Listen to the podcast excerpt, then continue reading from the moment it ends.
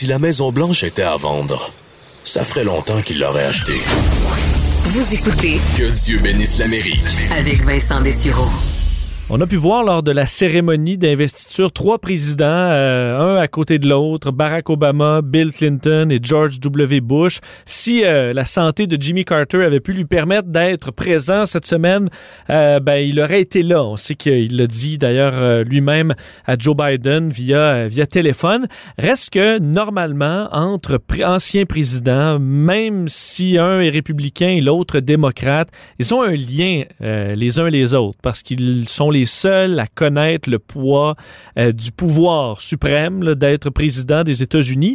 Euh, donc, en général, ils ont un lien, des liens même amicaux et une tradition qui existe depuis pas si longtemps, mais qui existe quand même, c'est le mot. Laisser une lettre, un petit mot à son successeur, quelque part, donc dans le, bureau ovale ou dans le, le Resolute Desk. Et euh, cette tradition, on se demandait si Donald Trump allait bon, éliminer cette tradition comme bien d'autres. Finalement, non. Il a laissé un mot à Joe Biden. On sait que Joe Biden n'a pas révélé le contenu de cette lettre-là, disant simplement qu'elle avait été euh, généreuse. Si ça a été euh, un message généreux. On verra, on le saura euh, euh, un jour lorsque les archives nationales ou lorsque Joe Biden lui-même aura l'autorisation euh, par Donald Trump peut-être de publier ce, qui se retrouvait dans ce mot-là. C'est intéressant de voir donc, même si Donald Trump ne respectait pre- presque aucune convention, mais ça, il l'a fait. Il a laissé un message, comme il avait reçu un message de Barack Obama lors de la passation des pouvoirs. C'est quand même intéressant, toujours fascinant un peu de voir ce- cette camaraderie, ce, ce passage, cette transition d'un président à l'autre. Et je vous disais que c'était une, quand même une récente euh, tradition. Ça remonte à peine à trois décennies, une trentaine d'années. En fait, le, premier mot de ce genre connu, c'est entre Ronald Reagan et euh, George Bush père. En 1989, donc le 20 janvier 1989, Ronald Reagan, après deux mandats, donc il ne pouvait plus se représenter, euh, laissait la place à son ancien vice-président George H.W. Bush. Et il lui avait écrit un petit mot, euh, donc avec une, un dessin euh, comique, enfantin, d'un éléphant qui se fait, qui, est sous plusieurs dindes qui, lui marchent dessus. C'était écrit donc, entre autres, nous. Euh, bon, euh, je- que nous partageons euh, bon, des, de, de beaux souvenirs. L'éditeur qui va euh, se, se souvenir des, des moments passés avec lui, qu'il sera dans ses prières. Que Dieu vous bénisse, vous et Barbara. Donc, il allait s'ennuyer de leur lunch les jeudis et qu'il lui souhaite le meilleur. Alors, ça, c'était le premier mot. Quatre ans plus tard, quand même un scénario bien différent, alors que George Bush perd ses élections, de sorte qu'il n'est pas réélu. George Bush, lui, n'a pas quitté dans la gloire après huit ans, a perdu son élection, alors doit laisser la place à celui qui l'a battu, Bill Clinton. Est-ce qu'il allait passer par-dessus son orgueil? Oui, même de belle façon.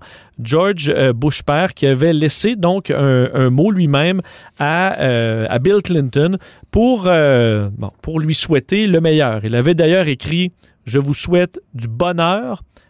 Ici, donc, on comprend dans la Maison-Blanche, il y aura des temps difficiles, souvent encore plus difficiles en raison de critiques que vous ne trouverez pas justes. Je ne suis pas le meilleur pour donner des conseils, mais ne laissez pas ces critiques vous décourager et vous pousser en dehors de votre chemin. Et cette phrase qui est quand même passée à l'histoire, votre succès maintenant est le succès du pays. Your success now is our country's success. Et je pousse pour vous. Bonne chance, George. Alors c'est un peu tellement ce, ce côté gentleman euh, bon perdant, faut dire, qui laissait place euh, à quelque chose de plus grand, laissant un beau message à Bill Clinton. C'est un peu ça qui a vraiment donné le ton à une, euh, une sorte de, transition. D'ailleurs, avec le temps, on a obtenu un peu les, messages qui ont été faits à travers les différentes époques. D'ailleurs, je vous lis celui que Bill Clinton a laissé par la suite à George W. Bush. Bill Clinton avait bon, fait ses huit ans.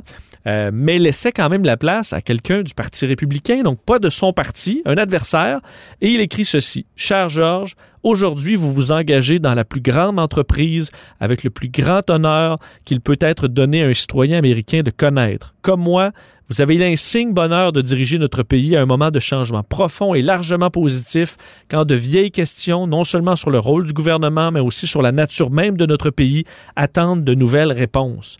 Vous dirigez un peuple fier, honorable et bon. À compter de ce jour, vous êtes notre président à tous. Je vous salue et vous souhaite succès et beaucoup de bonheur. Les fardeaux qui pèsent sur vos épaules sont lourds, mais souvent exagérés. La simple joie de faire ce que vous estimez être juste est indicible.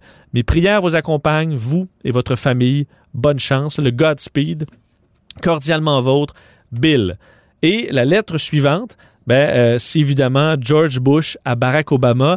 Il faut dire que cette transition-là est importante parce que, euh, ben, encore une fois, c'est entre deux parties et parce que les deux sont devenus des amis. La famille Bush est devenue vraiment amie avec la famille euh, Obama. On l'a vu dans les événements qui ont suivi, des événements publics. On l'a vu encore à l'investiture, les deux hommes qui s'aiment bien. George Bush avait écrit ceci à Barack Obama. Cher Barack, je vous félicite d'être notre président. Vous venez d'entamer un chapitre fantastique de votre vie. Très peu de gens ont l'honneur de connaître la responsabilité que vous ressentez maintenant. Très peu connaissent l'exaltation de ce moment et les défis que vous rencontrerez. Il y aura des mouvements, des moments éprouvants. Les détracteurs rageront. Vos amis vous décevront.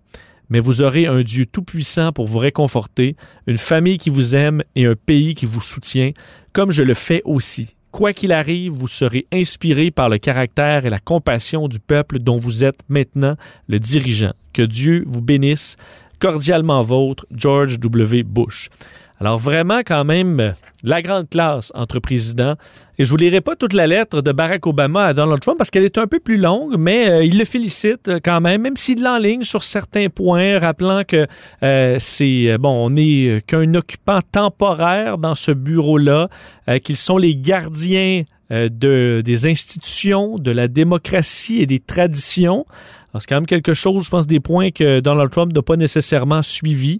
Euh, et euh, il lui dit quand même, à travers tout ce temps le passé, les événements qui se bousculent, les responsabilités, il lui demande de trouver du temps pour ses amis et sa famille. C'est eux qui vont lui permettre de passer au travers les moments plus difficiles, euh, souhaitant donc de la part de lui et Michel le mieux pour lui et Melania.